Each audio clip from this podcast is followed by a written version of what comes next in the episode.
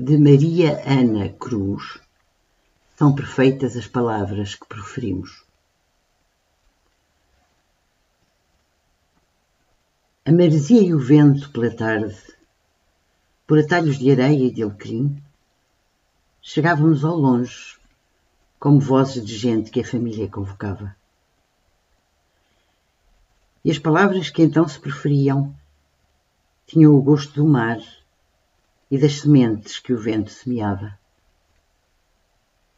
Ainda hoje, quando o sol desmaia e a neblina translúcida e molhada arrasta o som do mar pelos pinhais e o vento corre os atalhos de areia e de alecrim, são perfeitas as palavras que preferimos, escorreitas as frases, firmes as sílabas, a pontuação, os acentos